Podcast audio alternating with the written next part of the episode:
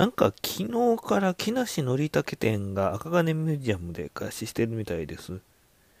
まあ、それに関連する情報は持ち合わせておりません。ブログには書いたんですけど、ちょっと前から、あの、UQ モバイルを使い始めたんですよ。うん。ただ、あのー、それより前に一応、あの、トライ UQ モバイルっていうサービスをやってたんで、あの、高速モードの速度に関しては大体、あ、これは、うん、さすがっていう感じの速度だったんですよね。ん、で、うん、問題というと、あ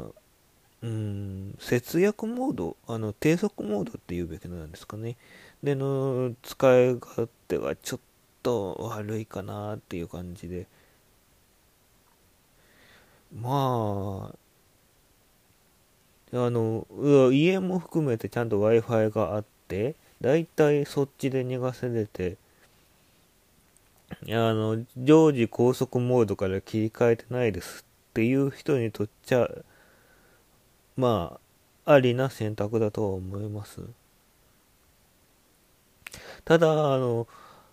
うん、OCN モバイルはも、新サービスの方で若干仕様が変わってるみたいなんですけど、そういうなので、あの低低速モード、節約モードって言ってるところが多いのかな。の場の感覚で使用してたら、若干詰まってるって思うことがひょっとしたら多いのかもしれないなとか思ったりしてます。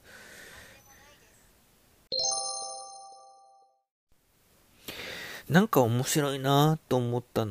ことなんですけど、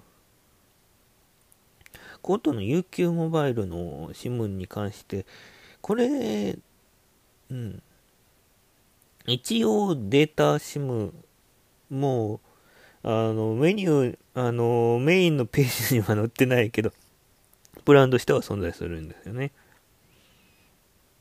でもメインのページに載ってるのが通話付きの SIM なんで、そっちを選んだんですけど、えっ、ー、と、番号も何も誰にも言ってないどころか自分もよく把握してないんですけど、あの、おそらく勧誘系の電話だと思われる電話が2件かかってきてました。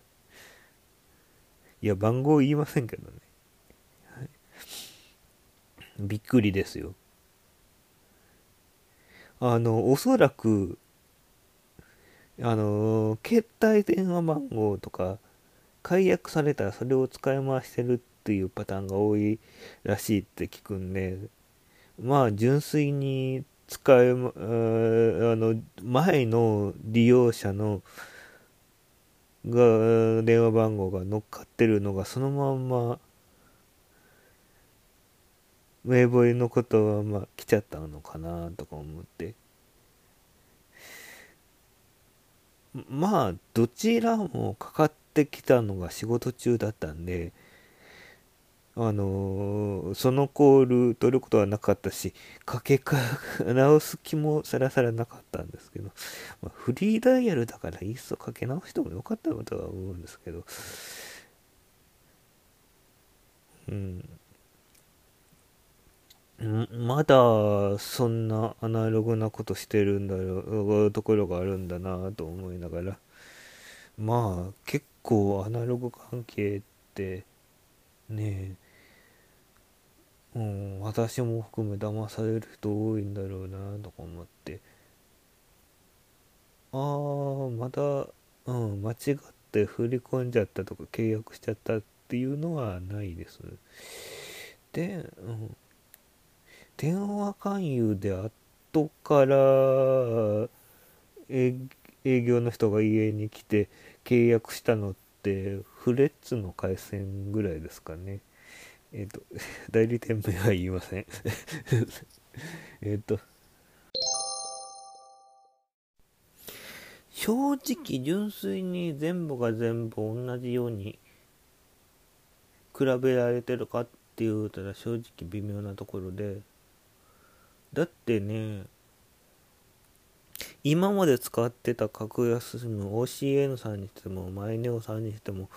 あの SIM 自体はあれドコモネットワークというかドコモの回線使ってるやつばっかしだったんでだからだから元々の通信状況自体が同じかって言ったらものすごい考えようでうんとただねあのそれ確認するだけのために各社の格安 SIM の au 回線版を借りてあの契約してくるっていう気もちょっと今のところさらさらないからまあ今のところそういう風に感じてますっていう感じでうん思ってくれたらいいのかなって思います。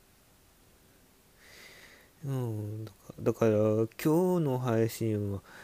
あの利用レポートにもなってないし愚痴としてもそこまで細かいことは言ってないよなとか思って。あの来週はまたいつもみたいにニュースの話しようかな。じゃあ